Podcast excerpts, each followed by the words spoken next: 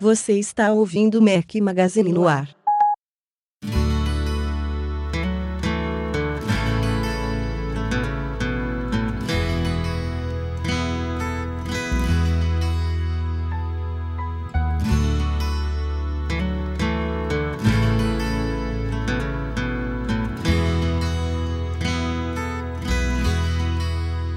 Fala galera do Mac Magazine, bem-vindos ao Mac Magazine no ar número 80. Não ligue a minha voz, estou acabado de gripe, mas estou aqui no batente, não poderia deixar de gravar, até porque um dos meus companheiros inseparáveis, o Breno Masi, furou dessa vez. Mas temos um convidado especial que eu apresento já já. Hoje estamos ao som de Paula Toller. Bom dia, boa tarde, boa noite a todos. Meu nome é Rafael Fishman, Eduardo Marques no Rio. Tudo bom, Edu? Grande Rafa, não tomou o um mingauzinho hoje de manhã, ficou assim, né? Cara, tá certo, daqui, daqui a pouco melhora. É, reflexos da virose lepo-lepo aqui de Salvador. Chegou, chegou de rebarba. Nosso convidado especial é o Hélio Sassen Paz, diretamente do Rio Grande do Sul, gaúcho. Fala, Hélio, tudo bom? Tudo bom, Rafa, tudo bom, Edu? Valeu, prazer estar participando aqui com vocês pela primeira vez numa Prazer edição nosso. especial, número 80, né? Número fechado. É, com certeza. Prazer ter você Prazer. aqui com a gente. O Hélio, pra quem não sabe, é um amigo meu de longuíssima data no mundo Apple. Acho que já tem mais de 10 anos que a gente meio que se conhece, né, Hélio? E é uma das primeiras vezes que a gente tá se falando. A gente teve quase a oportunidade de se encontrar lá na loja do Rio, na inauguração da loja do Village Mall. Acabou se desencontrando, mas é, é, é interessante como que a internet proporciona essas coisas. Desde a época de Brasil Apple Clube a gente já se falava. Não sei que listas que você participava, se era a lista do BAC ou então a maçãs selecionadas, enfim. Época dos primórdios aí do mundo Apple, pelo menos pra mim, no comecinho do ano, dos, dos anos 2000. Mas já estamos aí, né? Muito tempo nessa jornada. Ou eu tava. Eu fazia parte das duas, na verdade, na, da, da maçãs e também da lista do BAC ali, Mac User. Aham. Eu uso Mac desde 94. Nossa. Então você é o mais antigo entre nós É, aqui você hoje. é o mais antigo, com certeza. Qual que era o seu Mac em 94? Como é que você entrou no mundo Apple aí, Hélio? O meu primeiro eu comprei em 95. Eu comprei o Performance 630 CD, que foi o primeiro modelo vendido aqui no Brasil depois do Quadra 605. Uhum. Eu comecei a trabalhar assim, ó, foi na... A gente tinha um laboratório ali na comunicação da URGS, né, na Universidade Federal do Rio Grande do Sul, que era o LEED, né, Laboratório Eletrônico de Arte e Design. Aí ele foi fundado pelo professor Flávio Calduro, que já se aposentou, e depois entrou a professora Marília Levakov, que é minha grande mestra. A Marília, ela fez um doutorado em tecnologia na Boston University, veio do doutorado e caiu lá na Fabico. E ela era uma professora de letras na graduação. É legal essa essa migração que as pessoas fazem assim de de meio, né, de categoria e tal. E ela apareceu lá na Fabico. Aí já tinha lá tinha um o grande o Mac, né, o grande o possante da época era um era aquele Quadra 840 AV. Era uma senhora máquina. Aquilo foi precursor do, dos Power Macs. Uhum. De- e tinha também um. Tinha um, Mac, um, um Maczinho quase original. Não era o de, de 84, ele é um pouquinho mais evoluído. A tela dele ainda não era colorida. Ele era só preto e branco, aqueles 9 polegadas e meio, monobloco e tal. Aham. O pai do, do iMac. Tinha um daqueles. E Aham. o pessoal utilizava Pô, uns, então- uns aplicativos muito loucos, assim. Tinha o Swivel, que era um aplicativo 3D. Usava naquele, naquele Maczinho. Ah, eu fui, eu acho que a primeira pessoa que eu conheço, pelo menos, ao menos me disseram, ao instalar e abrir lacrado na lata o Fractal Design Painter. Uia. Cara, você teve Aquilo é- contato com umas máquinas aí que a gente nem, nem, imag- nem imaginou brincar algum dia. Pelo menos eu nunca imaginei. A, a não ser em museu que a gente viu, né, Rafa? No, no último MM Tour, a gente viu alguma dessas máquinas. E máquinas Mas- pré- pré-retorno do Jobs ainda, né? Da, É.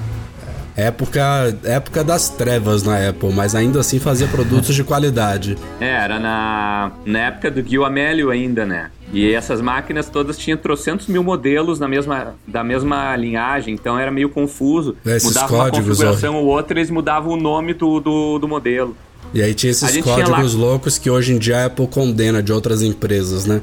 É. 6360, 7450, essas coisas que você, você- ou você deco- decora ou você não sabe o que que significa, né? Pô, para inventory, né, inventário, né, de, de, de fábrica, estoque e também pro, pro vendedor, isso é complicadíssimo. Me conta mais, Hélio, como é que. que, é, que para que, que vocês usavam essas máquinas na época? Por, na época? Por que, que, por que, que eles, eles tinham optado pelas soluções da Apple e não, não tinham. Ou até tinham PCs, mas também usavam Apple nessa época que era, era uma época que, é, bem antes da popularização, se é que a gente pode dizer que Macs são populares hoje em dia, né? Mas é uma época que ainda se via os produtos Apple como muito destinados a agências, a edição gráfica, edição multimídia, tinham uns usos específicos e só ou quem conhecia, quem acompanhava a Ap- a Apple desde o final da década de 70 até a década de 80 e sempre foi usuário mantia mantinha-se fiel ou então tinha esses usos muito específicos. Hoje em dia você vê pessoas é, normais entre aspas né? Gente até pessoas idosas crianças todo mundo tem acesso aí aos computadores dela com uma facilidade de, de uso e uma interface super é, tranquila mas que nessa época a gente não via com tanta frequência né? Era uma coisa muito mais limitada especialmente no Brasil. Então qual- como é que era o cenário nessa época? Não sei se você se lembra exatamente, mas por que, que eles optavam? Como é que era. é, quais eram as dificuldades que vocês tinham na época com, em optar por uma plataforma que era um nicho tão maior do que ainda é hoje? É, normalmente, isso vai muito da, da mentalidade e da preferência de quem ah, coordena um laboratório de pesquisa desses dentro de uma universidade. Então, para minha sorte e imensa felicidade, o professor Calduro, ele vinha da engenharia e ele tinha feito doutorado na Inglaterra e foi é, um doutorado tardio, né? Porque naquela época era muito difícil quem fazia um mestrado emendar direto no doutorado e normalmente as pessoas iam mais maduras, já tinham filhos pequenos, iam com a família inteira para fazer uma pós-graduação, que foi no caso dele, né? Então, ele foi para Inglaterra fazer o doutorado e lá todo mundo usava Mac para trabalhar com arquitetura, trabalhar com design gráfico. Ele era professor de design gráfico. Sim. Aí ele teve essa iniciativa, mas não foi uma verba de bolsa de pesquisa ou então ah, ele não trouxe essas máquinas consigo quando ele voltou.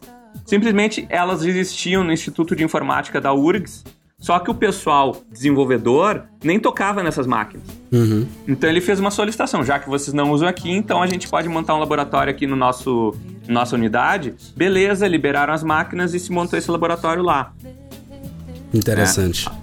E, Legal. e outra coisa interessante também foi o seguinte: pouco tempo depois do LEED, que é um laboratório de pesquisa, a agência experimental, que é a agência AP, da qual eu fui bolsista naquela época, ah, também recebeu uns Macs. Aí recebeu aqueles Quadra 605, que era o modelo Pizza Box, aquele, né? Que o gabinete ele parece mesmo uma caixa de pizza, até é quase o mesmo tamanho e a mesma altura.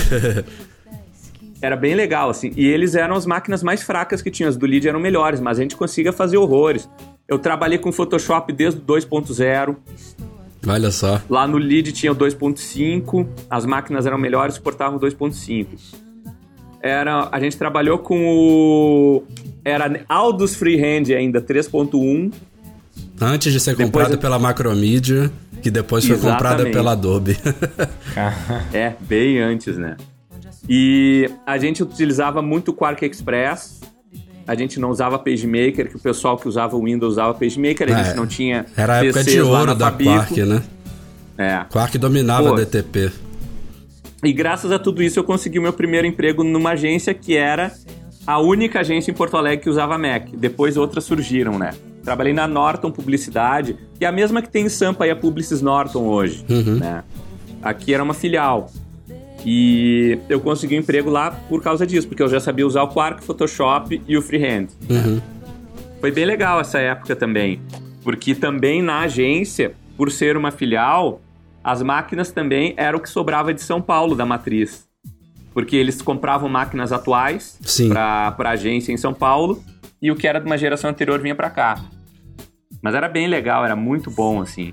Porque o que é estranho hoje é conseguir imaginar uh, finalizar um arquivo, fechar um arquivo e não existia formato PDF. Naquela época tinha que vetorizar tudo ou então mandar em, em EPS, uhum. né? De mandar o arquivo num disquete de 1.44 MB. Mandava um layout nesse. Como é que se fazia isso? Uma imagem alta nunca ia caber num disquete. Então se fazia o seguinte: pegava a imagem em baixa resolução, mesmo pixelada, e jogava ali no layout. Qual era a ideia? A diagramação era valendo porque a diagramação podia ser no freehand ou podia ser no Quark. Uhum. Agora, a imagem, o posicionamento da imagem, o tamanho, os efeitos, seriam feitos lá na, na própria gráfica. Uhum. Né? Aqui em Porto Alegre sempre teve esse conceito de, de fotomecânica. Eu acho que não é o mesmo nome que se dá em São Paulo, Rio, Salvador.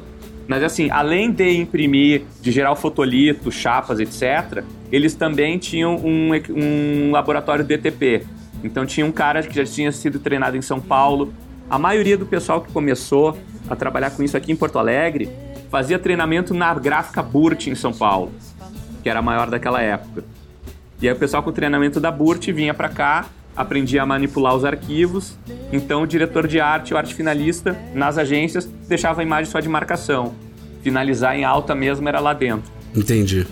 Que loucura, hein? Outros é, tempos é, mesmo. Outra, outros tempos com muito menos recursos, né, cara? A gente não faz ideia de como a coisa evoluiu desse tempo, de e, lá para cá. E como que as coisas ficaram mais rápidas também, né? Hoje em dia a gente a quantidade de informação que a gente consome por dia numa velocidade tal que notícias ficam velhas em meio dia. Às vezes você demora, sei lá, quatro ou seis horas para dar uma notícia e ela já se tornou velha. Naquela época era uma coisa. Um, um, um trabalho desse que demorava dias, semanas para ficar pronto, para chegar nas mãos da pessoa, das pessoas e todo mundo vivia, né? Não tinha. Todo mundo. É, as coisas funcionavam dessa forma, não tinha problema nenhum. É incrível como, como que as coisas mudaram. Mas e hoje, Hélio? Eu sei que você é professor, mas você é professor de quê? Aonde? O que mais você faz? É assim, ó, trabalhar com impresso, com gráfico, com criação, isso eu não faço mais há muitos anos, né? Uhum. Uh, o que eu faço, a única coisa que me aproxima desse meio que man me mantém próximo é que eu dou uma disciplina de, de produção gráfica no curso de publicidade na Unicinos. Uhum. Mas essa é a única disciplina que eu trabalho em publicidade. No geral, eu trabalho no curso de comunicação digital, que está completando 10 anos agora, em 2014. E ele é um curso de vanguarda. Ele foi pensado uh, primeiro para web, agora ele é pensado mais para tablet, smartphone, né, para interface mobile. Né? Basicamente, assim, o que, que diferencia esse nosso curso de uma graduação uh, mais tradicional em comunicação. Relações públicas trabalha a, a defesa da imagem do cliente ou de um produto perante o mercado.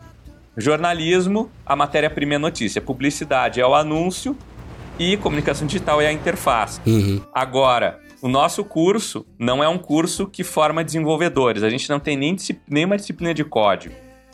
O nosso curso não é um curso de administração, mas nós temos disciplinas que trabalham com inovação, com chefia, liderança, gestão uh, e também com uh, a questão do empreendedorismo. E temos também disciplinas né, que trabalham com produção de conteúdo, mas é um texto voltado a uso em dispositivos, vários, né, várias interfaces móveis. Uhum. Não é um texto com técnica jornalística, técnica publicitária exatamente, né? A gente tem muita ênfase em design, né? A gente utiliza uh, muito, né? Um mantra nosso é o design thinking, né? Que é a metodologia de trabalho para que tem que desenvolver o protótipo, mas primeiro, para desenvolver qualquer produto, por melhor que seja a nossa ideia, é preciso dar uma analisada geral no público, o que que o público tem de necessidade, se aquele produto vai funcionar ou não, em função do que o público precisa, não daquilo que a gente quer impor ao público, uhum. né? E aí depois se desenvolve protótipos, depois o protótipo o público testa, se não der certo, se faz um processo de iteração, né? Não é interação, não tem o N. Iteração que a gente faz esse ciclo todo de volta até o produto ficar redondinho e ser lançado, né? Basicamente é isso. Outras coisas também, a gente tem disciplinas daí também na área de humanas, disciplina de, de história da arte, que é importante para o pessoal ter referência. Uh, a gente tem disciplina até voltada para várias coisas, assim, questões sociais. A gente fala sobre uh, cultura da participação, ciberativismo, várias coisas. O curso é bem legal. Muito bom, muito bom. E tu és também gremista fervoroso, né? Sim, inclusive o Grêmio é. O Grêmio é objeto da minha tese de doutorado. Opa, é. olha só. Olha só. É, é o gremismo, na, gremismo em rede. Que legal, cara. Bacana, legal. Unindo duas é paixões, né? A cultura, a cultura de fã e, e, a repercussão disso na rede. E tu tem um monte de grupos e subgrupos de vários nichos, né? Então é, é o torcedor aquele que é o, é o mais fanático, tem aquele que vai a todos os jogos, tem aquele outro que só compra produto, mas não vai muito ao estádio. Tem aquele que gosta de viajar pro exterior e tá sempre com a camisa do Grêmio com o bandeirão enrolado e, e compartilha essa foto para todo mundo. Uhum. Tem N perfis, assim, né? Legal. E aí, esses perfis todos, é legal de analisar como eles interagem entre si, até porque isso é um subsídio interessante para os próprios clubes, né? E aí eu já penso mais além, porque o clube precisa de sócio, o clube precisa vender ingresso, o clube precisa vender produto, e o tipo de metodologia que normalmente o pessoal, principalmente de administração e marketing, trabalha com o comportamento do consumidor, ele não vai tão a fundo nessas questões que são mais afetivas, assim, de memória afetiva do pessoal. E em rede a gente pega no banco de dados e a gente tem como minerar tudo isso para poder caracterizar bem esses grupos. É um trabalho bem legal. Show de bola. Bacana. Bom, posta essa excelente apresentação aí, vamos direto aos temas da semana que tem bastante coisa pra gente falar. Brasil já é o maior desenvolvedor de aplicativos para celular e tablets da América Latina. E os salários dos desenvolvedores, designers e especialistas em mobile não param de crescer. Se você e sua empresa querem participar desse lucrativo mercado, o IAI, Instituto de Artes Interativas, é a escola mobile pioneira no Brasil, que ensina a criar, pensar e desenvolver aplicativos para iPhone, iPad, Windows Phone e Android, em cursos rápidos e práticos. O IAI fica na Casa Bola, na Rua Mauri 352 entre a Faria Lima e a 9 de julho. Ligue 3071-4017 ou acesse iai.arte.br. Saiu depois de muito teste, depois de muita espera, o iOS 7.1, a primeira grande atualização do iOS 7. A gente teve algumas menores aí, 7.01, 7.02 e tudo mais, mas depois de praticamente seis meses de lançado esse revolucionário, essa revolucionária mudança no iOS, a Apple liberou o 7.1 que vem para eu diria para deixar o iOS 7 como ele deveria ter sido desde o começo, basicamente isso. A Apple poliu o sistema inteiro, deixou ele mais rápido, mais leve, mais estável, resolveu aqueles pepinos lá de restarts eventuais. Eu que sofria com isso quase diariamente, posso dizer que desde que saiu o 7.1 não aconteceu mais, então me parece realmente resolvido.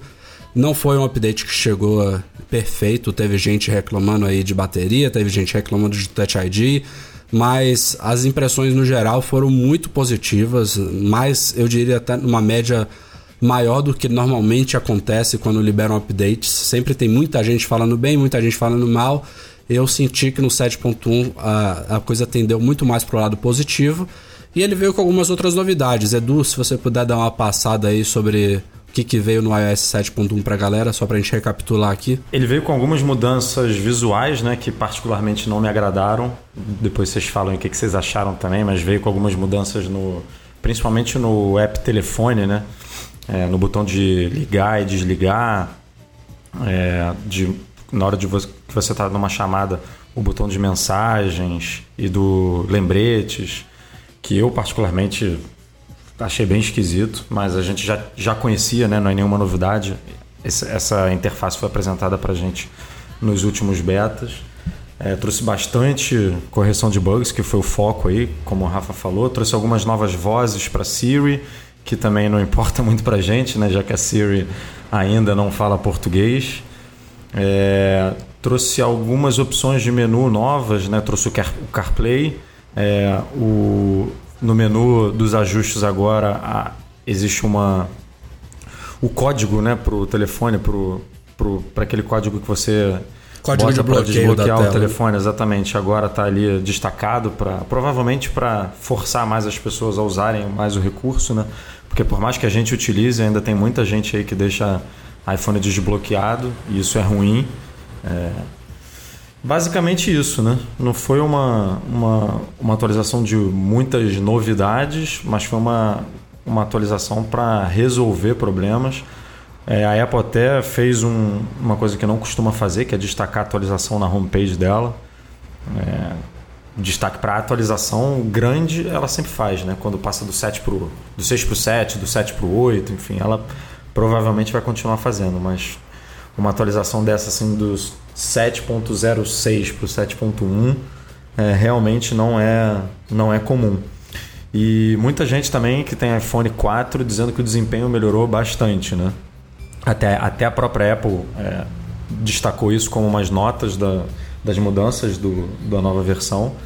Mas pelo que a gente está vendo aí, realmente melhorou bastante a usabilidade, enfim, o, o tempo de resposta do sistema no, num aparelho que é o mais antigo, né? Suportar o, o, sistema. Acho que o 3GS não, não pega. É, né? só é a partir do 4. É mesmo. só o 4. Né? Hélio, você tem iGadgets? Tenho, já tô com 7.1 instalado no meu iPhone 5 e eu notei que ele ficou mais rápido para inicializar e também para desligar e parece que a bateria tá drenando um pouquinho mais lentamente, o que é sempre bom, né? Eu gostei muito, assim, ó, em termos de recursos, o Camera Burst ficou muito legal uhum. para fotografar em série ali, ficou muito bom. Ah, as mudanças foram pequenas, assim, muito suaves, né? Em, em termos de, de ícones, né? Ele tinha mais explicativo. É, essa, essas mudanças, essa mudança no Burst que você comentou, a gente também fez um artigo no, no site mostrando as novidades da câmera, que agora o flash automático, quando você está com o flash automático ativado e, o, e a câmera vai usar o flash para tirar foto, ele te avisa, o que é bacana, que antigamente você não não tinha essa indicação, então você não sabia se o iPhone ia bater a foto com flash ou não. É, o HDR automático em iPhone 5 também foi uma novidade 5S. bacana para quem tem Só telefone. Para 5S, 5S, é. Exatamente, 5S. Uma novidade bacana aí para quem tem o último telefone. É, tiveram, foram coisas bem sensíveis assim, né? Mas que melhoram Teve, teve, teve detalhes, por exemplo, é, até o 7.06, quando você recebeu uma chamada de FaceTime, e se você tem uma conta cadastrada em todos os seus dispositivos, aqui no meu caso, por exemplo, a minha conta da Apple está no Mac, está no iPad, está no iPhone, então quando alguém me liga no FaceTime, toca nos três ao mesmo tempo, eu escolho em um atender e os outros, é, eles antes, eles ficavam como é, uma chamada perdida, o que é bem idiota, né? E a Apple finalmente resolveu isso no 7.1. Então, se você atende um, é, nos outros dois ele não marca como perdido, a não ser que realmente você não atenda. E aí vai ficar nos três como pendente. Detalhes. O que o Hélio comentou aí da bateria, né? Sempre motivo de discórdia. Tem gente que diz que melhora, tem gente que diz que piora. Já, já saíram alguns testes aí na internet de o pessoal que mediu, né? Testou o tempo de, de duração da bateria no, no 7.06 e no 7.1 estão dizendo que tem um consumo um pouquinho maior. Eu, particularmente, para mim, continua igual, é, não mudou muita coisa. E no iPhone eu gostei bastante do desempenho. Eu continuo achando um pouquinho ruim no meu iPad. Eu tenho um iPad mini de primeira geração e ainda acho que está um pouquinho engasgado, um pouquinho lento para algumas, para algumas execuções, assim, para algumas coisas. Não sei vocês aí, o Rafa tá com o iPad Air, né? Então, é. o, com, com um chip A7 deve ser um pouquinho mais fácil de, de fazer aí as coisas do que o A5 que, eu, que tem no iPad mini, né? Mas iPad 2 também eu atualizei hoje, o da minha esposa, que tá com problema de bateria, mas eu usei, não tem nada a ver eu com... Usei hoje o iPad 2 do meu sogro e achei ótimo. É, aqui tá rolando uns engasgos. Não, é, é não, é, não é tão suave quanto o meu iPad é, mas você tem que ter umas expectativas diferentes, né? Pelo, por cada dispositivo. Eu acho que já é bem bacana que um, um iOS 7.1 né, ainda rode no iPad de 2011, é, é isso? Mas 2011, isso é obrigação, né? A Apple ainda vende o, não, o justo. aparelho, então. Ah, mas independente ser... dela, é estranho ela vender. Mas não é, seria. É, exatamente. é estranho ela vender, mas não seria estranho o iOS não rodar mais nele. Então é, eu acho bacana. Eu acho que deve ser valorizado. Eu tenho um iPad 2, né? E o iPad 2, ele tá funcionando bem. No começo, eu até devo admitir o seguinte: antes dessa atualização para o 7.1, ele parecia ser lento. Claro, ele não era tão lento quanto, por exemplo, o cara que tinha o iPhone de primeira ou segunda geração, aí depois já queria instalar duas ou três versões depois do iOS quando ainda permitia, que ficava realmente muito lento. Uhum. Não era, não era, não era esse nível assim, né, de velocidade quase nível lesma. Mas uh, ele era mais lento. Agora com 7.1 deu uma melhorada. De qualquer forma, eu acredito que ele pede, ele pede processamento, sabe? Ele pede processador. E eu não tenho muita coisa instalada nesse, nesse iPad 2. Agora eu vou comprar outro, vou comprar um mais atual aí. E eu vou comprar um com 3G, porque não dá para ficar sem 3G com iPad. Você não costuma usar o tethering do iPhone para eu costumo fazer isso no meu. O meu é um é, Wi-Fi. Eu faço isso. Eu também. raramente tiro de casa, na verdade. Né? Eu, não, eu, não, eu não saio muito com o iPad, não. Quando eu vou pra rua, eu prefiro fazer as coisas no iPhone mesmo. Mas quando eu levo em viagem essas coisas, é, eu acabo usando o Tethering mesmo. Que aí eu concentro tudo numa mesma conta, na, na, na minha conta pessoal da operadora. Não preciso ter duas, duas faturas. E é, se você. Depende muito do seu plano, né? Se você tem, tem um plano ilimitado, um plano é, com bastante gigas aí, 5 gigas, 3 gigas, aí dá para dá para fazer isso com mais tranquilidade do que um plano um pouco mais limitado. Mas é uma boa, uma boa dica aí para você. É, porque assim, na verdade, o iPad, ele, ele é da minha esposa, ela usa ele bastante. Então, no caso assim, para ela fica melhor, porque ela não tem um iPhone. É. E aí então seria muito melhor que tivesse um 3G, que às vezes cai o sinal, né? Quando ela tá na universidade, porque assim, ela ela estuda e também trabalha em universidade. Ela tá, vai da URGS para PUC e da PUC para URGS. E lá ela tem Wi-Fi em todo o campus, tanto numa quanto na outra, não tem problema nenhum. Agora, na rua, ou se ela tá no, no, no ônibus ou um trem ou coisa parecida, aí faz falta. É, para quem faz uso intenso, diário é, do iPad com mobilidade, vale a pena. Mas eu sou como o Edu, eu uso ele na eu uso ele pouco de fora de casa e normalmente para os lugares que eu vou tem Wi-Fi, então é, nas poucas vezes que eu realmente preciso usar, conectar o iPad à internet via 3G, eu pego meu iPhone e faço o compartilhamento, mas é bem raro mesmo. É, na hora de, na hora de comprar eu prefiro botar esse dinheiro do 3G na capacidade e aí aumentar a capacidade do iPad do que pediu 3G, mas aí é de cada um mesmo, depende da, é, da necessidade. É que, o bom é que tem essas opções, né? Exatamente. Mas só comentando aí o resto das novidades, a Apple TV também recebeu um software, né? Uma, uma nova versão de software que facilita o você esconder um canal. Antigamente você tinha que entrar lá nos ajustes, é, no controle parental e esconder o, o aplicativo. Para quem tem conta brasileira, acho que tem bastante canal, mas não tem tanto quanto para quem tem conta americana, né? Conta americana, quem entra na, na, tela inicial vê um mar de aplicativos e de canais e não usa isso tudo. Então agora basta pressionar ali o botão central, o botão de selecionar do, do controle remoto, que vai aparecer um menuzinho ali e aí você escolhe as opções para segue o segue as indicações ali na tela para esconder. Ou nos próprios é, ajustes isso. também tem uma tela de menu é. agora que você pode esconder o que você quiser. Isso. Junto, é, com, com, a, com o iOS 7.1 também apareceram dois modelos de iPads que não existiam antes. O iPad 4,3 e 4,6. É, esses codinomes, na verdade, são identificações internas, né? É, que a Apple usa, enfim, para estoque, para identificar o, o aparelho, né? as especificações técnicas dele, e ninguém sabe dizer exatamente que modelos são esses. A gente não sabe se é uma nova revisão dos atuais iPad Air e do iPad Mini segunda geração, se são é, iPads criados especificamente para alguma operadora aí com uma frequência de rede diferente, mas com certeza não são iPads é, de sexta geração ou de terceira geração, falando no caso de iPad não, Mini. Claro são só algo, algo, algo complementar aí à atual linha que a Apple nem se deu o trabalho de anunciar ou, comentar porque realmente não precisa. E para fechar, eles também fecham essa nova versão fecha o jailbreak, né? Para quem usa jailbreak, já deve ter lido aí bastante que não vale a pena atualizar para essa nova versão. Então, fica aí a dica para não se mexer por enquanto. E não é certo que vai sair um jailbreak para o 7.1. Pode ser que sim, pode ser que não, pode ser que os caras descubram brechas e segurem elas para um iOS 8 da vida, ou pode ser que nem descubram, né? Que às vezes acontece isso, demora bastante, então para quem realmente depende muito disso, é melhor continuar no 7.06 e não dispor de todos esses benefícios. Tem muitas coisas que a gente falou que é aparente, mas, por exemplo, ele traz uma lista de correções de segurança enormes, muitas delas, inclusive, graças à comunidade Jailbreak. A Apple, inclusive, dá crédito aos evaders, que foram os responsáveis pela ferramenta do momento, que foi a Evasion.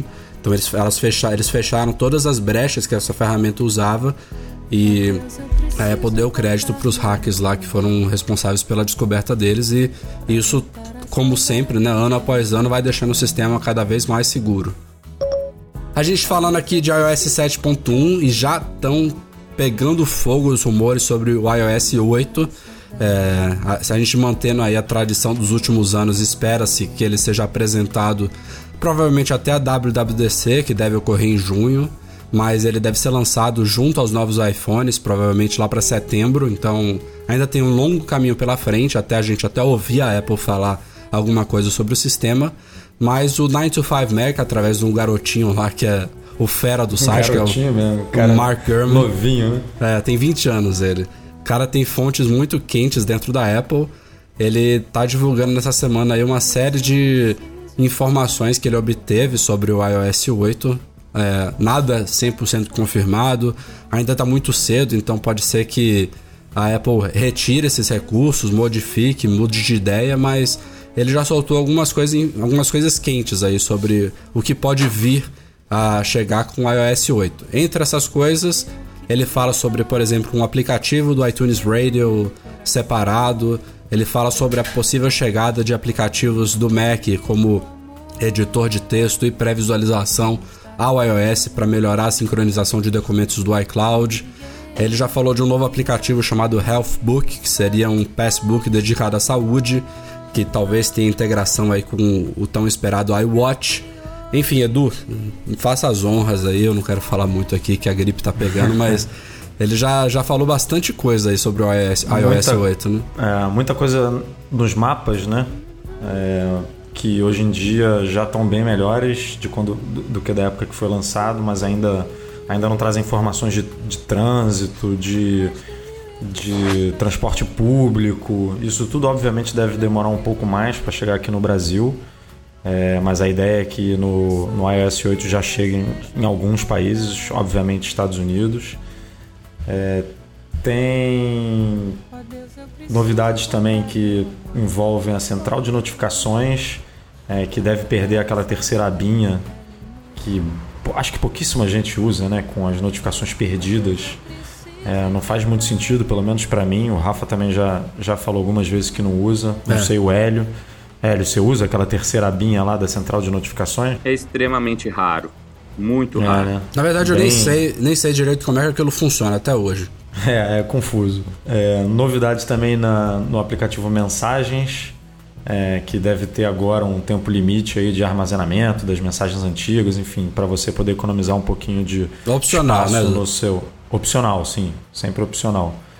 É, o Game Center que deve perder o seu aplicativo é, nativo, ele agora deve rodar em dentro dos apps, né? Quando você abrir lá o seu, o, o seu joguinho ou o seu aplicativo, ele vem uma interfacezinha dizendo que você é bem-vindo ao Game Center e tal, você pode ter um acesso por ali.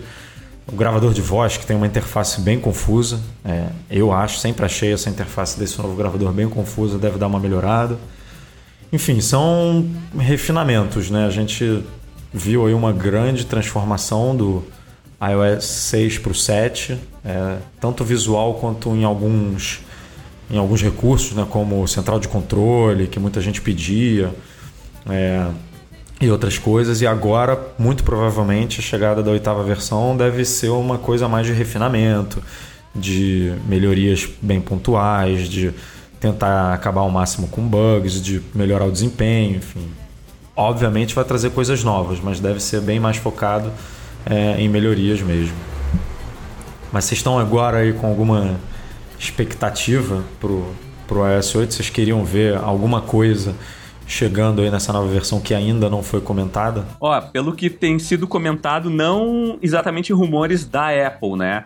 Mas assim, uma tendência de design que começou a surgir com o Google Plus, né? uh, é a, do, a da, das stacks, né? De, de ter esses, esses elementos assim destacáveis, digamos assim, que eles podem ser reunidos como fichas e a gente pode uh, arrastar e soltar uma dentro da outra. Então, se a gente tem ali uma ficha que seria como um contato de alguém com nome, telefone, endereço, etc., joga um outro stack ali que é do mapinha do endereço, aí já, já posiciona também, uh, o, quer dizer, já relaciona né, uh, todos os dados do contato com o mapa, onde encontrar essa pessoa, quanto tempo demora para chegar lá e assim por diante, né?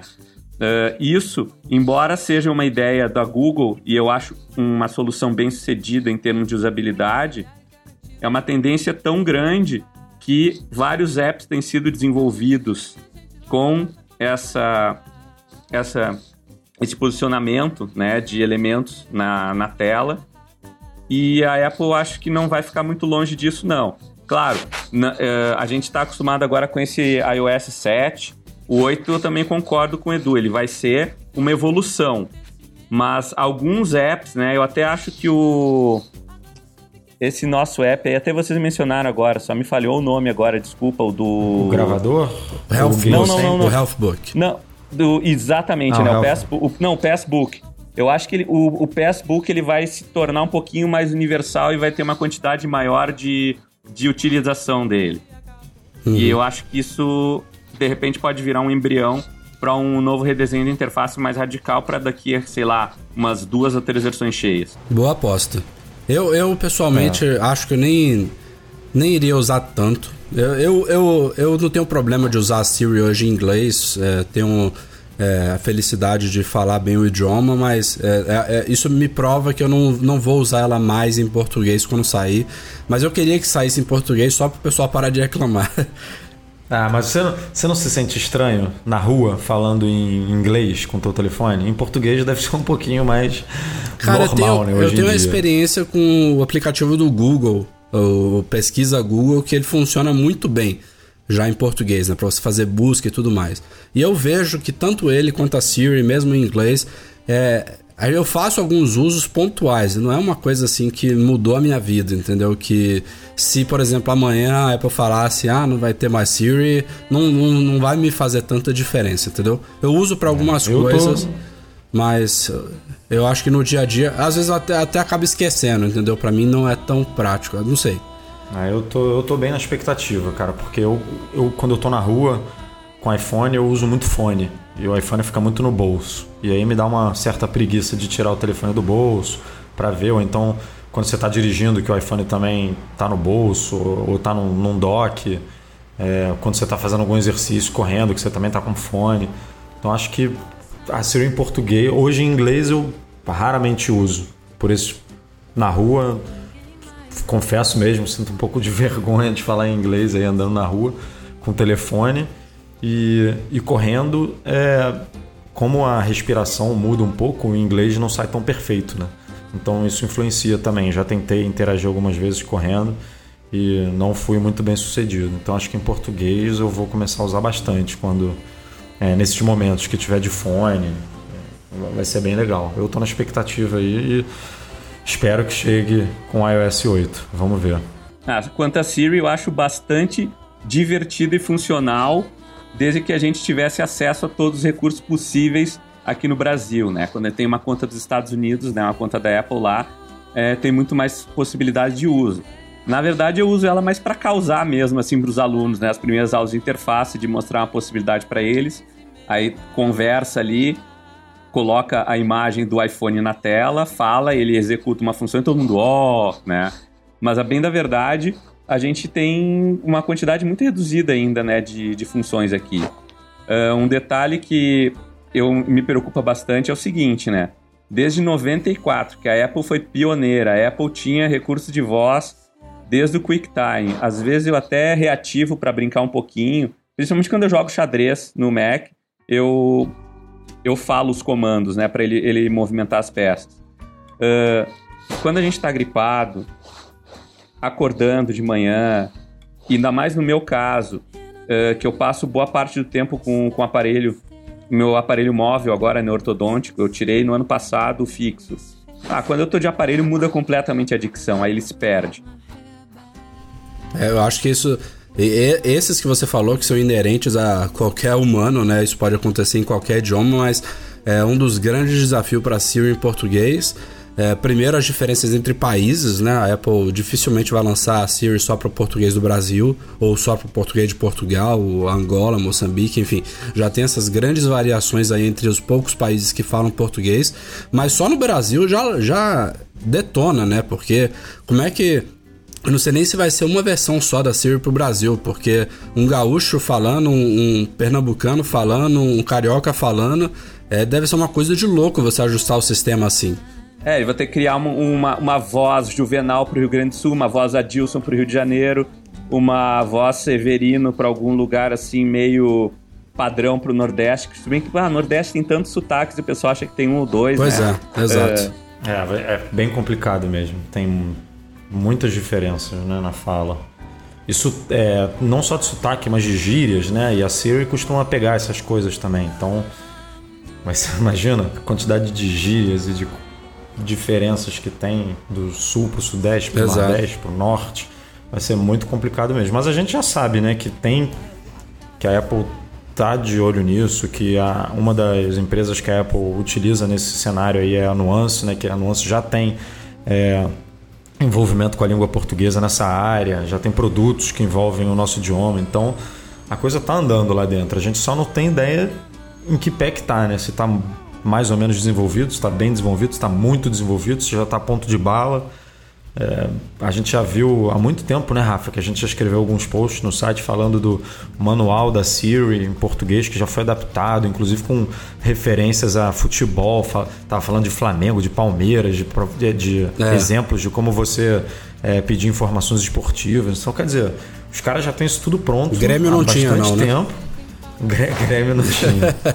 Pô, é a sexta maior torcida do país, né? 6,8 milhões de simpatizantes. Tá na hora. Então, isso aí já está pronto há bastante tempo, assim, esse tipo de material, pelo menos uma parte desse material, e a gente não, como sempre, como tudo que envolve Apple, é, não tem informação, né? não tem informação oficial, que eu digo, tirando rumor, tirando aquilo que a gente consegue buscar. É, não tem um posicionamento oficial de. Podia ter um roadmap né, de, de, de idiomas. Ó, o, idioma, o português chega é, no mês tal do ano tal. É, esse outro idioma aqui chega no mês tal do ano tal. Enfim, é, a Apple não faz essas coisas. Né? É, mas assim, eu, eu, concordo com o lançamento de um produto. Não deveria fazer isso, um tiro no pé, enfim. Não, tem um, mil e um exemplos aqui, mil e um motivos para isso não ser feito. Mas para um idioma de um, de um recurso né, do sistema, acho que não, não, veria, não veria problema. Como ela faz, como ela já fez, por exemplo, para dizer que alguns recursos do Pages e do Quick, do Pages do Keynote, do Numbers iam chegar no máximo daqui a seis meses. Acho que tem que ter um pouquinho mais de abertura em alguns. Tem que ter um pouquinho mais de jogo de cintura aí nesse sentido, mas vamos ficar na torcida por enquanto. E numa situação rara aí, não tão rara quanto na época do Jobs, talvez, é, teve um leitor do Mac Magazine, não sei se lembra o nome dele, Edu, agora me falhou aqui, foi o André... André Correia, né? André Correia, eu acho que foi isso aí. O André Correia, Boa. ele enviou um e-mail pro Tim Cook, como muitos fazem, né? Mas o tema do e-mail dele, inclusive foi um e-mail até bem objetivo, talvez para aumentar a possibilidade de o Tim Cook ler. No e-mail, o André questionou o CEO da Apple por que que havia uma discrepância tão grande entre o preço, por exemplo, de um iPad Air de 64 GB para um iPhone 5S de 64 GB. É, eles nos Estados Unidos eles têm uma diferença de só 20 dólares e aqui eles chegam numa diferença de, se eu não me engano, mais de mil reais, alguma coisa assim. 1.100 reais. Isso.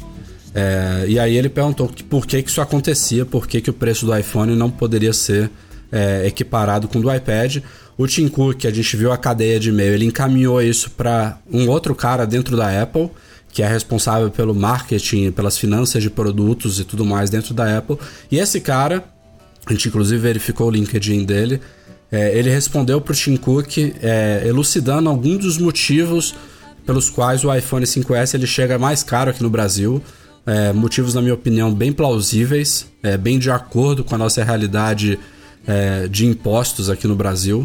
E aí o Tim Cook ele é, resumiu e encaminhou esse e-mail de volta para o André, para o nosso leitor, que compartilhou com a gente. A gente fez uma matéria, é, meio que querendo repassar para o pessoal: olha, a Apple ela é, não é que a Apple seja santa, né? Não é, não é que a Apple não tem uma grande margem de lucro dos produtos dela. Ela tem.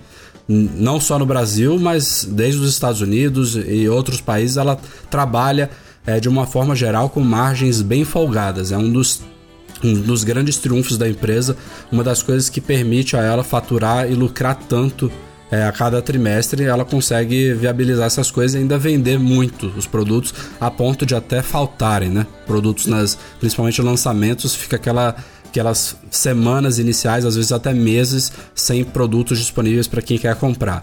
Mas considerando essa margem que é a mesma lá fora, aqui no Brasil ela tem realmente dificuldades. É, o Edu pode dar uma resumida aí quais foram os três principais pontos que eles listaram Teve muitos leitores que se convenceram, teve outros que não, que acharam que a conversa é para boi dormir.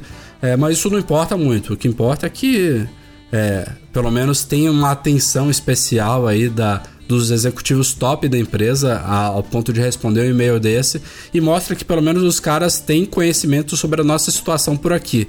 É, não, não é uma coisa, ao, ao, menos eu diria de uma maneira geral, não é uma coisa realmente abusiva é, daquele tipo assim que a gente pensa, ah, vamos cobrar caro mesmo porque brasileiro paga. Eu acho que não é bem assim. Mas Edu, diz aí é, mais tem, ou menos o que, que eles falaram. É, essa diferença é de 1.100, né, como a gente falou, e o, o esse funcionário da Apple que trabalha na, no departamento de finanças, ele explicou o seguinte: é, de, desses 1.100, 330 é, vem da diferença na fonte do produto, porque o iPhone 5S ele, vem, ele é importado da China, ele não é produzido aqui no Brasil. O iPad Air já é produzido aqui, então já recebe alguns incentivos, alguns benefícios que não acontece com o iPhone 5S. Né? Além de incentivos e benefícios, você não paga taxas de importação, né? É porque como o produto é fabricado aqui, já muda tudo.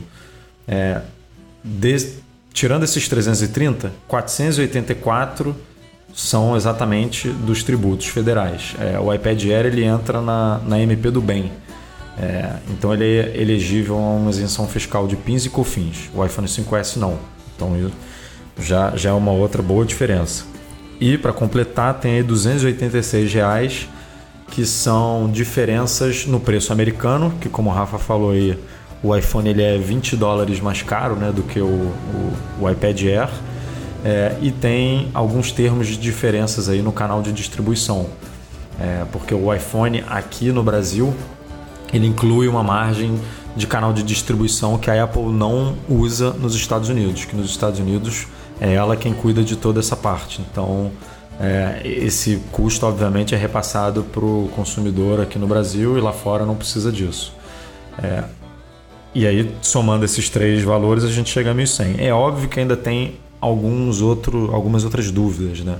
Teve até alguns leitores que levantaram no, né, nos comentários por que, que o iPhone 5S de 16 não custa a mesma coisa que o, que o 5C de 32, por exemplo.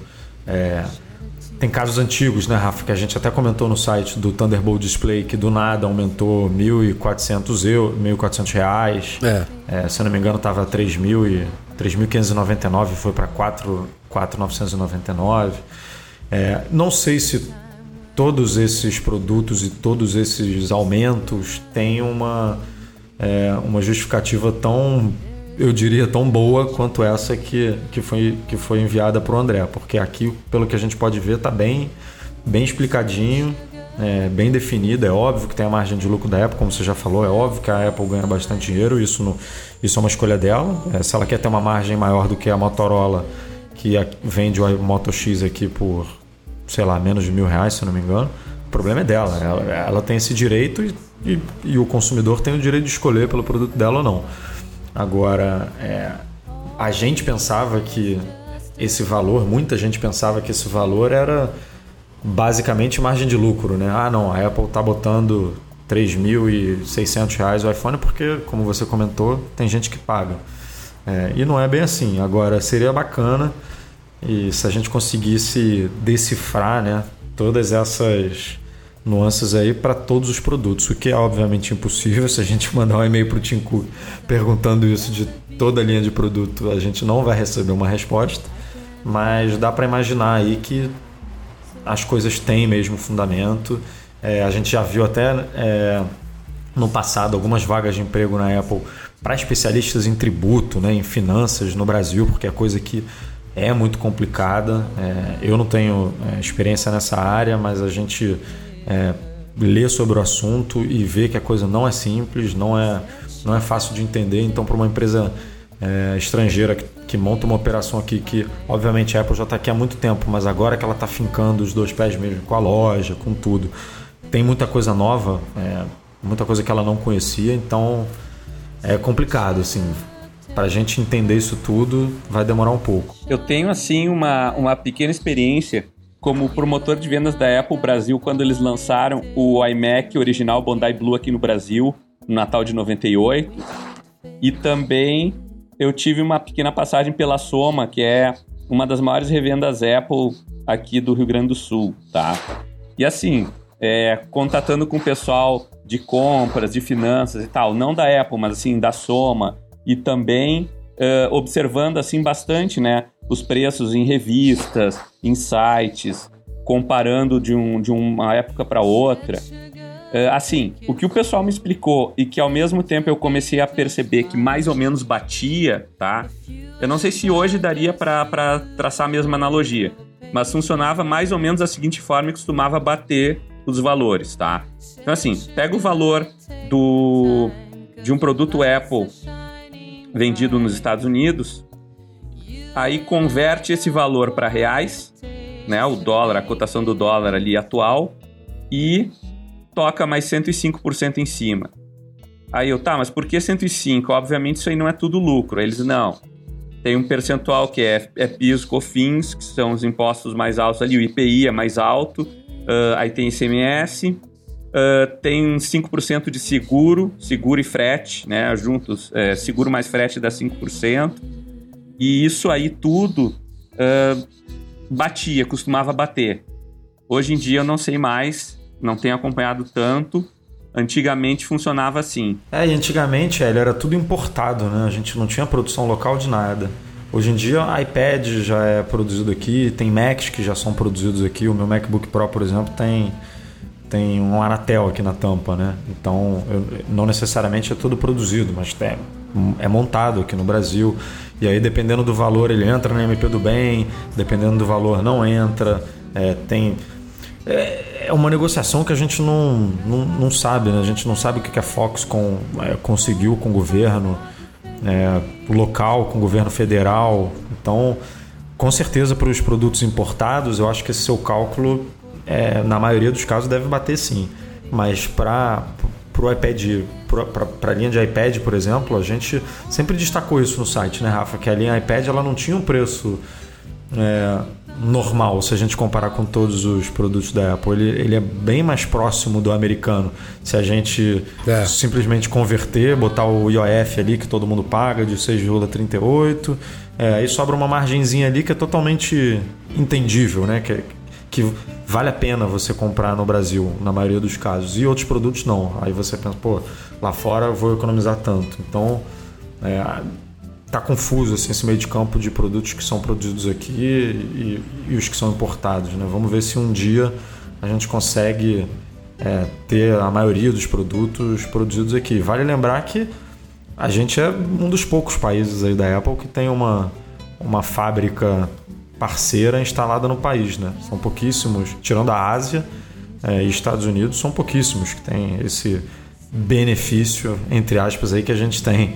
E o pessoal, na hora de fazer as contas, também as, muitas vezes esquece, primeiro, é, de considerar aqui no Brasil o preço à vista, porque você não vai parcelar comprando nos Estados Unidos, então tem que abater aqueles 10%, que na verdade é o preço real do produto, né? Quando você paga parcelado, ele já embute os juros, e ele bota lá, ah, é 12 sem juros, não é sem juros, já está calculado ali no preço parcelado. Então, vocês têm, é, é preciso comparar o preço à vista no Brasil com o que você vai gastar nos Estados Unidos. Eu não vou nem considerar passagem e hospedagem. Vou considerar que você já está lá. Aí você pega o preço em dólar. Você tem que botar o imposto local, que nos Estados Unidos você não você não é reembolsado. Esse imposto às vezes é de 6, 7 ou 8%, a depender da cidade. É, pode pode que você botar tiver. uma média aí de 8% É. que tá na boa. Aí você converte para real, você embute o IOF se você pagar no cartão de crédito. Tem gente que discute com a gente, ah, não vou pagar no cartão de crédito, vou pagar no, no cartão pré-pago. É quase a mesma coisa porque a cotação é maior no geral. Não, e o pré-pago agora subiu, né? O Subiu. IOF do pré-pago agora é 6,38 também, igualzinho Enfim. de crédito. É, vamos considerar então mais 6,38 e tem muita gente que também que compra produto, sei lá, vai, vai comparar o preço de um MacBook Air e não considera você declarar 50, você pagar os 50% do excedente de 500 dólares, né? Então se você considera isso tudo, você paga o imposto direitinho, você faz a importação legal, muitas vezes bate o preço. Muitas vezes até vale mais a pena você comprar aqui no Brasil, até porque você vai ter um produto legalizado, você vai ter garantia sem problema nenhum. No caso de iPhone, a gente sabe que não vale a pena você comprar nos Estados Unidos, você não vai ter 4G, não vai ter garantia e ainda vai É, poder futuramente, a gente vai falar daqui a pouco ter o aparelho bloqueado aqui no Brasil, já, já a gente fala sobre isso. O pessoal às Mas, vezes, olha- o pessoal às vezes pega o preço aqui no Brasil, parcelado, olha o dos Estados Unidos, multiplica o dólar e acha que tá caro aqui. Não é assim, né? É, eu, a, a minha esposa foi pra França recentemente, eu fiquei na dúvida se comprava, pedia pra ela comprar um iPhone pra gente, novo ou não. E cara, o preço é praticamente o mesmo. Se você fizer a conta, é, são 150 reais, se não me engano, de diferença de lá pra cá.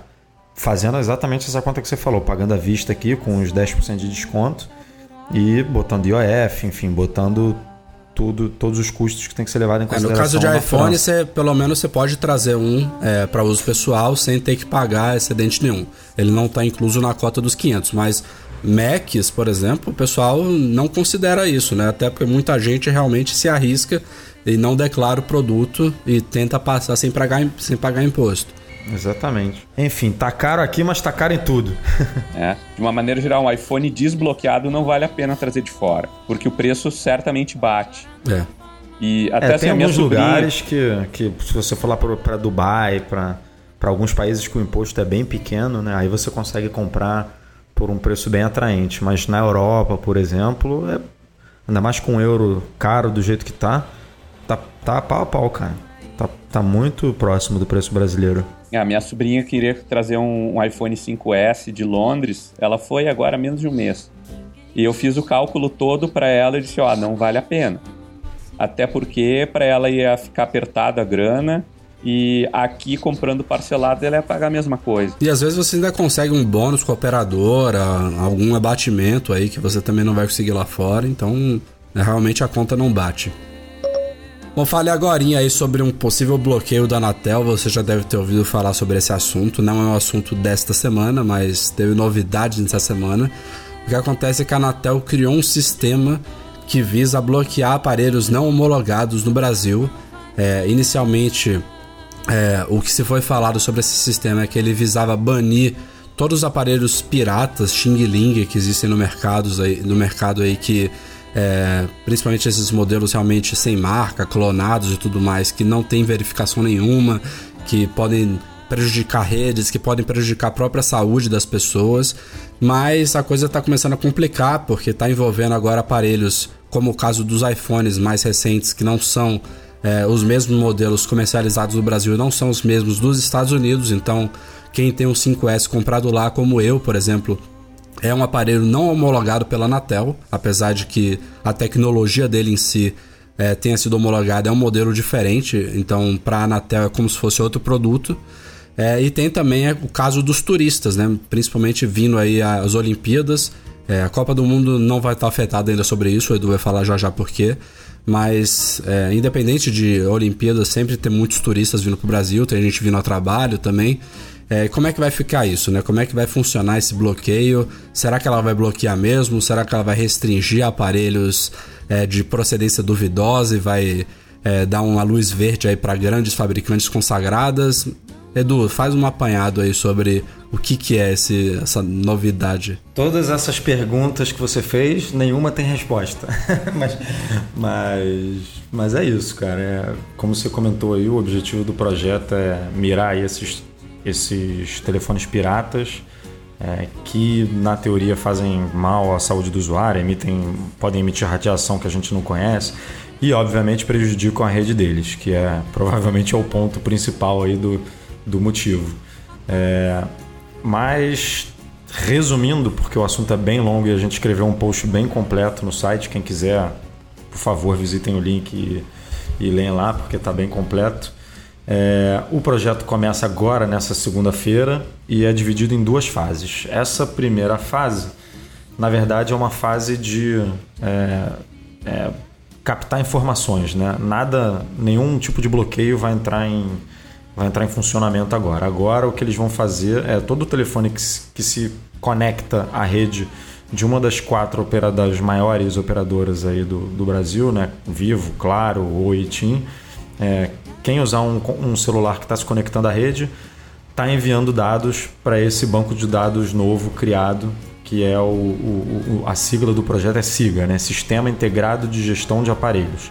O que, que eles vão fazer? Eles vão captar o e-mail, que é o identificador né, do, do Identificação Internacional de Equipamento Móvel. É uma sequência de números. É o RG do aparelho.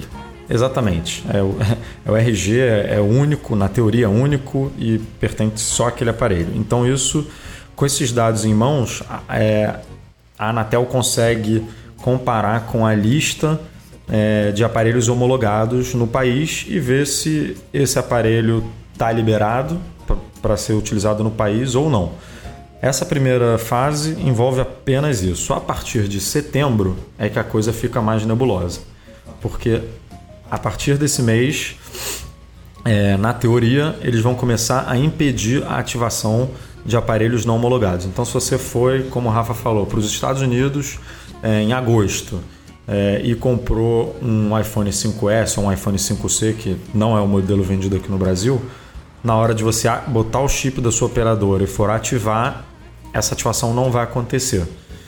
É, para quem já tem um iPhone, no, como o Rafa, que já comprou o iPhone dele nos Estados Unidos é, e já utiliza, é, não vai acontecer bloqueio. Ele vai continuar utilizando é, normalmente, é, como sempre utilizou. O que acontece é que a Anatel está avaliando se mais para frente é, esses casos igual do Rafa ele, eles vão bloquear ou não.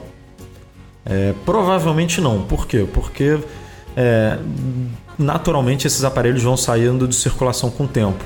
No caso do iPhone, ele pode durar um pouco mais, né? No caso de aparelhos top, topo de linha, a coisa dura um pouco mais porque é, esse aparelho tem uma vida própria é, um pouco maior do que um, um, um, telefone pirata. Mas o telefone pirata, que na teoria é o objetivo aí do projeto, é, ele não dura muito. Então ele vai naturalmente sendo descartado e na hora de ativar um telefone pirata novo, essa ativação não vai acontecer. É, mas são é, essa segunda fase do projeto é que está trazendo muita dúvida, né? Porque se a ideia dele não é mirar telefone pirata, deveria existir um jeito mais fácil aí da gente, é, da Anatel, identificar que mesmo aquele número e-mail não fazendo parte de um telefone homologado, ele é de, um, ele é de uma fabricante que é consagrada, que, que vende é, aparelhos aqui, porque, por exemplo, no caso de quem for comprar um iPhone nos Estados Unidos, esse modelo específico que é vendido lá não é vendido aqui, mas a Apple tem um registro é, de, outros, de um outro aparelho que é vendido aqui. É, a Motorola, idem, enfim, Sony, idem. A única que não acontece a mesma coisa é uma HTC da vida ou uma, é, umas marcas asiáticas é, que não são de telefones piratas, mas que ainda não tem representação, não tem é, vendas oficiais aqui dentro do país. Então falta essa ideia de ter um banco de dados secundários com é, números é, com, com códigos e números de telefones que poderiam ser facilmente comercializados aqui, mas que por opção da, da, da fabricante não são.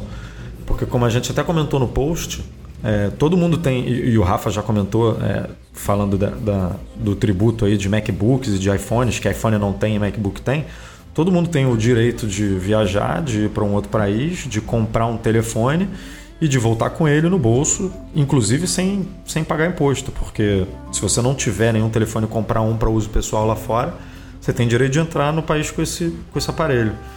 E aí, a partir do momento que você entra no país, você não vai ter mais o direito de usar esse aparelho a partir de setembro, porque você não vai mais conseguir ativar Então tá bem esquisito isso. Fora a coisa da Olimpíada, a Copa do Mundo não, como a Rafa disse, porque é, esse projeto começa em setembro, em setembro a Copa do Mundo já acabou, mas em 2016 a gente tem Jogos Olímpicos que vão trazer milhões de turistas, é, dezenas ou é, centenas de atletas, de jornalistas que vêm com seus aparelhos que são comprados lá fora e que não necessariamente são homologados pela Anatel.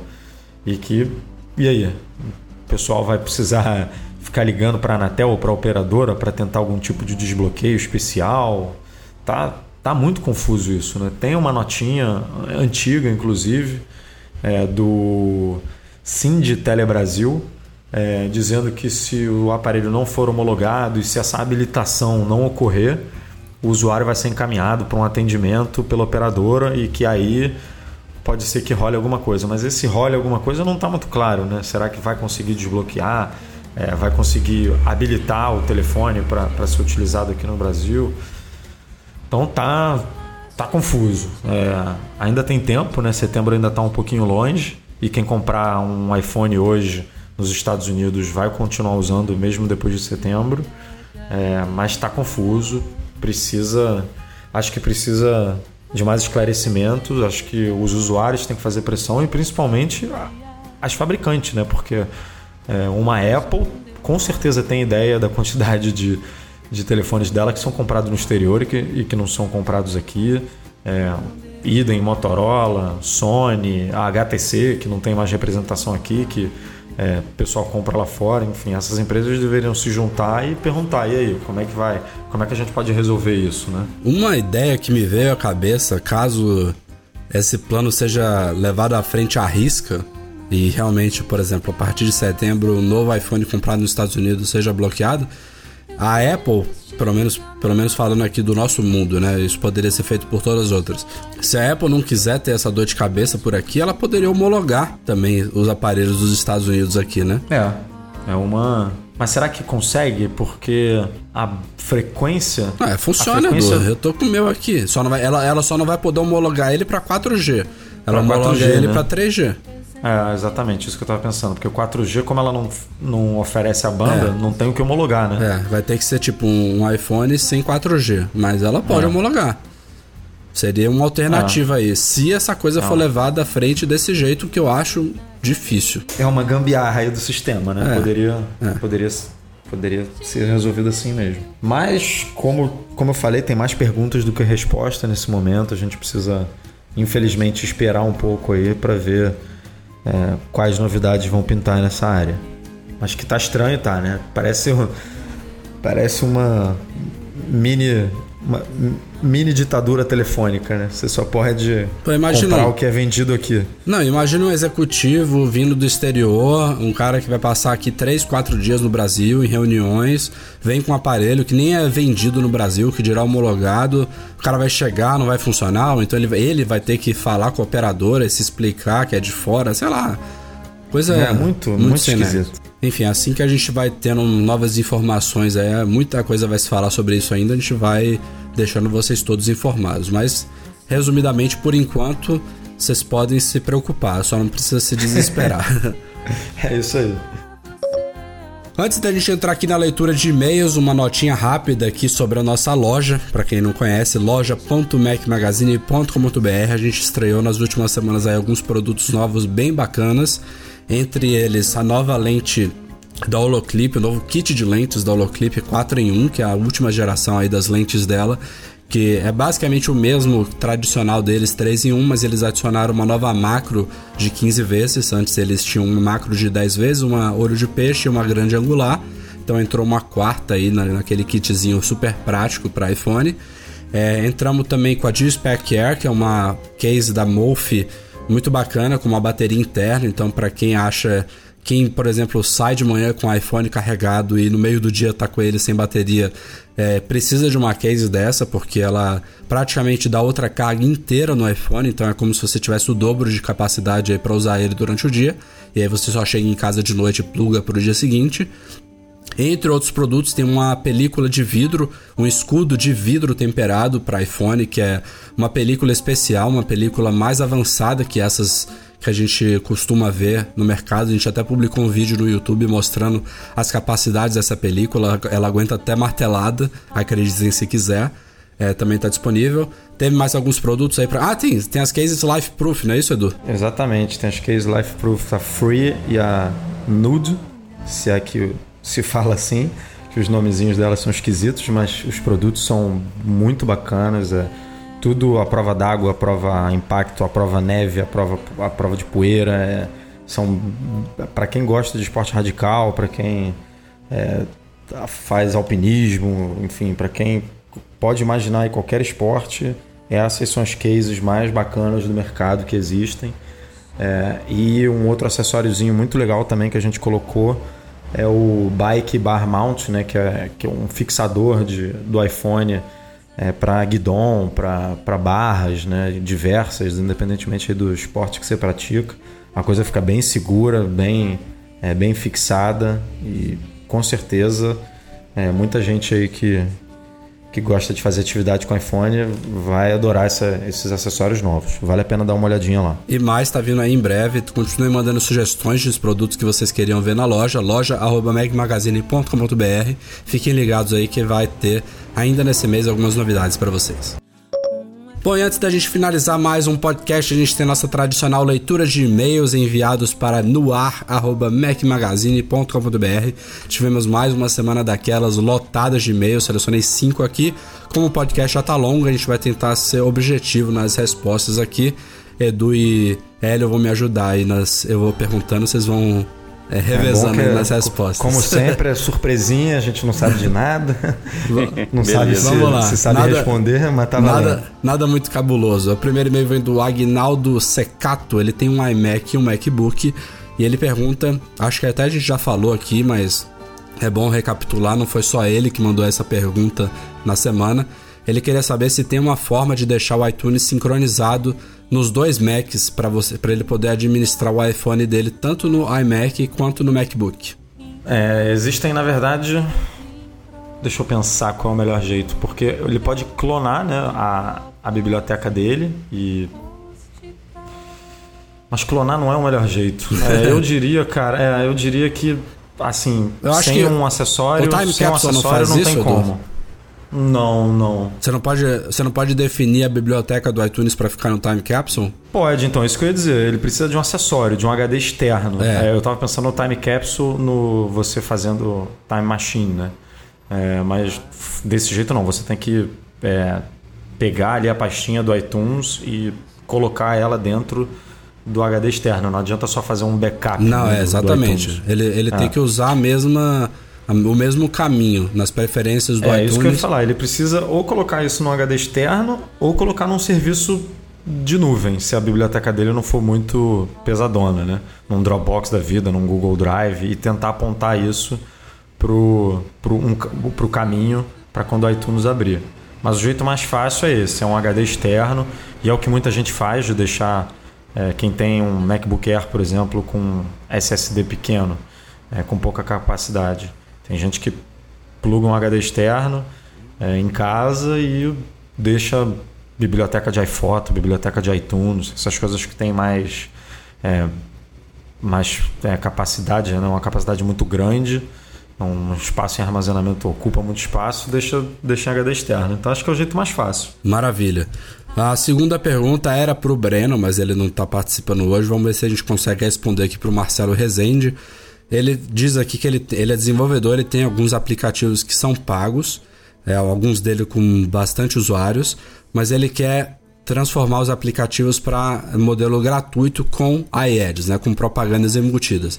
E ele pergunta aqui que ele não quer que usuários que, se, que já pagaram pelos aplicativos se sintam prejudicados, né? Ou seja, o cara que já pagou é, receba um update e passe a ver propagandas. Então, ele pergunta qual seria o melhor caminho: se é lançar um novo aplicativo ou se é, é, existe alguma, algum método alternativo de não prejudicar quem já pagou pelo aplicativo. Cara, eu acho que ele tem que fazer o, o básico, que é bota o aplicativo de graça, é, com a opção de retirar né, a publicidade, e aí quem já pagou, automaticamente É, isso que eu não sei se rola, Edu. não fica com a publicidade. Quem pagou, pagou pelo aplicativo e ele vai se tornar gratuito. Então, a pessoa não tem na conta dela um registro de uma in-app feita para retirar as propagandas. Então, nesse caso, não funcionaria. Se, se fosse possível, resolveria. Mas eu acho que no caso dele, o caminho é lançar uma nova versão é, gratuita. Mas ele não, pode, ele não pode lançar com o iAd e aí quem já comprou é, retirar esse, esse sistema? Não Então. ser automático, que eu digo. Não ser, não ser a coisa toda É, funcionando mas para retirar ele vai ter que fazer um processo de compra de, de, de INEP. E aí a pessoa vai ter que pagar de novo, entendeu? Aí ele teria que ter um esquema de reembolsar as pessoas, não, não dá certo. Não. O melhor, eu acho que mesmo que é mais prático, o que daria cer- certamente uma quantidade muito menor de incomodações para ele e para o cliente, é fazer um update, fazer uma versão nova. É. E essa, porque até essa versão demora um tempinho para a Apple homologar também, né? Para publicar.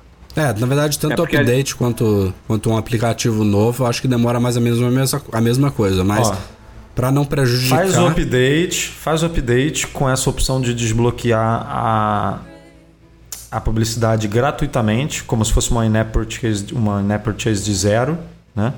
E aí depois, quando toda a sua base já tiver migrado, o que obviamente você não tem como saber, mas você deixa aí algumas semanas assim, avisa, enfim, é, tenta É o esqueminha tipo do Clear lá da Real Mac. Exatamente. fazendo. Tenta mandar um aviso é, via notificação push para a pessoa retirar a publicidade de forma gratuita e aí depois diminui o, o solta uma nova atualização diminuindo o preço. Agora, existe E- INEP gratuita? Isso eu nunca vi. Cara, eu comprei um aplicativo agora, lembra aquele que eu te mostrei do keyboard Sim. que tinha uma in-app que era para transformar ele em Pro, que era gratuita, né? Ah, se é possível, ótimo. Então, Acho que acho ser. que é possível. pode ser uma alternativa, sim.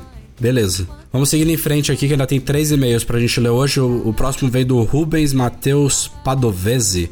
Ele, ele é empresário, utiliza a Mac e tá perguntando como é que ele faz para gerar nota fiscal eletrônica e boletos bancários para os clientes. Ele, fabri- ele fala que ele tem uma fábrica de cachaça e açúcar com o irmão dele e vai focar mais na parte de contabilidade. Não achou nenhum aplicativo é, focado nesses dois aspectos. É, como o irmão dele usa o Windows, se tivesse um compatível entre as duas plataformas seria melhor ainda. Olha, acho que o cara tá numa enrascada. Eu sei que tem um desenvolvedor nacional que trabalhava em soluções assim. Não sei se ele ainda está trabalhando e se ela atenderia as necessidades, Rubens, suas. Mas é o Bernardo Hall. O Hall é H-O-L-L. É um conhecido meu. Ele, eu me lembro que ele já tinha feito algumas soluções, tanto para nota fiscal quanto para boleto. É, não sei, como eu tô te falando, coloca o nome dele no Google. Acho que ele tem alguns aplicativos publicados na Mac App Store. Mas, assim, alguma coisa integrada com o mundo Windows, acho que muito dificilmente você vai achar. É, eu acho, inclusive, que tem muita gente que usa é, virtualização né, no Mac, usa um Parallels um VMware da vida justamente para esse tipo de coisa, que realmente é mais é, facilmente encontrada para Windows. FileMaker será que não ajudaria? Porque tinha versão Windows e versão Mac. A não ser que ele queira que ele queira utilizar daí mobile, né? Aí mobile já, já é outros 500. Mas ele emite nota fiscal é, eletrônica, É, eu não sei se não. eu não sei. E eu, eu nem sei Tem se FileMaker, né? FileMaker ainda existe para Windows. Eu tenho minhas Olha, dúvidas, viu? Eu, eu até tô dando uma navegada no site agora para tentar ajudar aqui. Deixa eu ver produtos para a plataforma FileMaker. Deixa eu ver se eles têm por plataforma aqui. A gente conhece, já até divulgamos alguns aplicativos na Tem no aqui, Mac ó. Magazine. Mac Windows 8 Compatible. Ah, é? É, pode, pode ser. O FileMaker Pro, ele e aqui eles eles têm aqui, ó, ele até o design responsivo, ó, para do database aqui para tablet, smartphone e desktop, notebook, enfim. É, pode. po- Só que aí, claro, precisa ter um desenvolvedor Uhum. para esse esse database ser ah, transformado no padrão de nota fiscal brasileiro. É. Isso aí tinha uma matéria bem antiga até na Mac+. Eu não sabia que o FileMaker continuava existindo. Que bom que ainda, ainda existe, ele é Sim, compatível sim. com o Windows 8 também. Mas a solução naquela época, pelo menos, que recomendava era essa. Eu só não conheço hoje uma lista de desenvolvedores FileMaker, né? Quem, quem tiver dúvida, fala com meu amigo Henrique Bilbao, da Highmaker. Ele é especialista nisso, um dos grandes especialistas no Brasil. É, se ele não souber resolver, ele vai saber quem sabe. Então é, é uma boa alternativa. Pô, esse ele pode ajudar bastante mesmo. Vamos lá, em frente, Jamil Marques, ele fala que quando ele apaga um aplicativo do iPad, é, os dados do aplicativo vão embora, junto com, a- com o binário em si. Então, ele pergunta aqui se tem alguma forma, por exemplo, de excluir um aplicativo para liberar espaço no iGadget dele e depois é, restaurar isso de alguma forma. Por exemplo, um jogo, é, ele pergunta se os dados ficam armazenados no Game Center é, e aplicativos em geral. É, e, co- e com relação a in-app purchases, isso se perde? É, vou começar a responder que vocês complementam. Eu acho que os dados realmente você você perde, Jamil. Tem alguns aplicativos que sincronizam a coisa com a nuvem, jogos com Game Center, aplicativos com iCloud, que você pode puxar isso.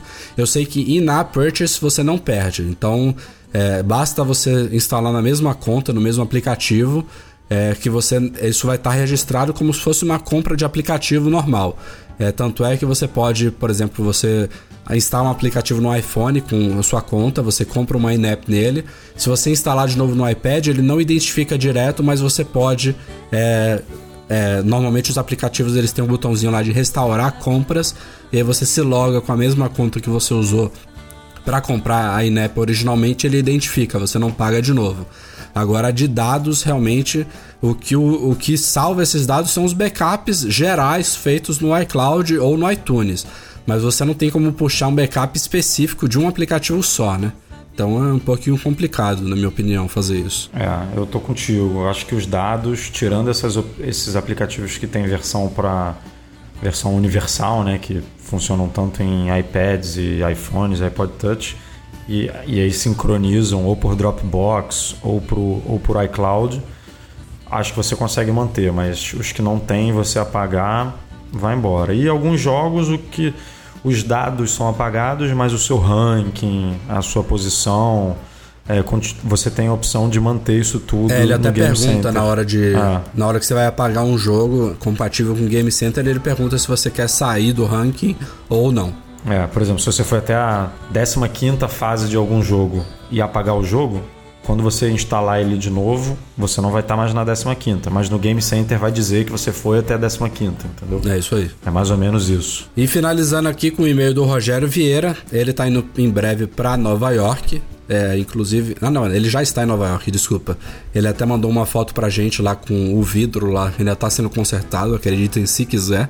A Apple Esse ainda não vidro trocou. Tá rendendo, né? É. Bom, e agora ele pergunta aqui se vale a pena ele trazer para o Brasil um Mac Mini Server. Ele quer, ele quer montar um, um servidorzinho em casa e ele pergunta se tem chance de o Mac Mini mudar para muito melhor nesse ano, se é melhor ele esperar um pouquinho, se ele poderia fazer já a compra lá em Nova York. Cara, essa é aquela pergunta de sempre que a gente evita responder, né, para não deixar o, o usuário aí num maus lençóis, mas é aquilo, se você está precisando e tem a oportunidade de comprar, compra.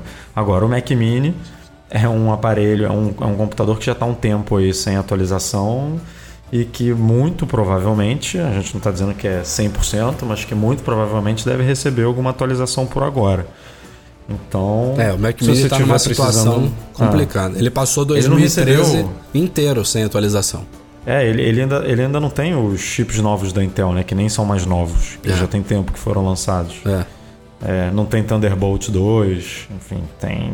Ele tá precisando de uma atualização. Agora, Só quando- que se quando você estiver vier- precisando, É, e quando vier essa atualização, que a gente não sabe quando vai ser, pode ser nesse mês, pode ser daqui a seis meses, pode ser que seja uma atualização de rotina, apesar do tempo todo que demorou, que a Apple só é, atualiza os componentes internos, ou pode ser que essa demora tenha a ver com uma grande nova versão que está chegando dele, como aconteceu, por exemplo, com o Mac Pro. É, mas não tem realmente, não tem peça vazada, não tem especificação vazada, não tem data prevista, nada. É o único, a única questão mesmo é que ele já passou da hora de receber um update. Então, é, existe uma grande probabilidade de você comprar aí e pouco tempo depois sair um novo. é, ele hoje é o único computador da Apple que não tá um com, que não, que não tá com os novos processadores da Intel e com Thunderbolt 2, né? O resto tudo tá. Eu, até, obviamente, isso aí é uma questão muito pessoal. A gente não conhece a necessidade, né, do, do amigo aí que, que enviou um e-mail com essa dúvida. Mas, normalmente, que, que eu costumo falar quando alguém pergunta para mim se vale a pena comprar um Mac modelo tal uh, agora ou daqui a não sei quanto tempo, quando é que sai uma atualização de modelo e assim por diante? Eu costumo dizer o seguinte: se a tua necessidade é imediata, essa máquina é boa para o que tu precisas e compra sem pestanejar. Por outro lado, se a tua necessidade não for imediata e esse é um modelo que não recebe um upgrade há muito tempo, aí eu acredito que vale a pena esperar. É bem por aí mesmo. E, e vale lembrar que o que a Apple oferece hoje, né? O cara sabe exatamente o que ele está comprando. Não é porque saiu um novo modelo, por melhor que ele seja, que o que ele já comprou vai evaporar e vai deixar de funcionar. A máquina vai continuar boa por um bom tempo. Então é sempre bom ter isso em mente, né? É, pessoal. Em caso de Mac é mais difícil, né? Mas em iPhone é, é e iPad a galera fica revoltada quando sai um novo e acabou de comprar. Nossa, o meu agora tá obsoleto. Não é assim. Bom, galera, este foi o Mac Magazine no ar, número 80. Que bom que eu consegui participar, mesmo aos trancos e barrancos. Começar aqui agradecendo a nossa participação especialíssima do Hélio Paz. Hélio, brigadão, sinta-se já convidado para futuras edições do nosso podcast. Foi muito bacana ter você aqui com a gente. Eu que agradeço, Rafa, Edu, brigadão pelo espaço. E vocês, sempre que precisarem, podem chamar, podem contar comigo. E vamos seguir participando aí. Eu Valeu. sou um grande fã, acompanho o Mac Magazine desde o começo. E até eu vou fazer uma confidência aqui, tá? uh, eu comecei a trocar figurinhas com o Rafa muito antes de da época que ele mencionou, tá? Ele ainda estava no ensino médio, ele foi fazer intercâmbio lá na, na Nova Zelândia isso. e eu tenho guardado com carinho o cartão postal que ele me mandou. Olha, isso eu quero foto, viu? que show, cara. Gostei, gostei. Muito bacana. Bacana. Bacana. Edu, obrigado mais uma vez. Até semana que vem. Valeu, Rafa. Melhoras. Toma seu remedinho. Pede pra sua esposa cuidar de você aí. Valeu, valeu. Vamos que vamos aí, mais uma semana. Obrigado a todo mundo pela audiência e até a próxima. Tchau, tchau.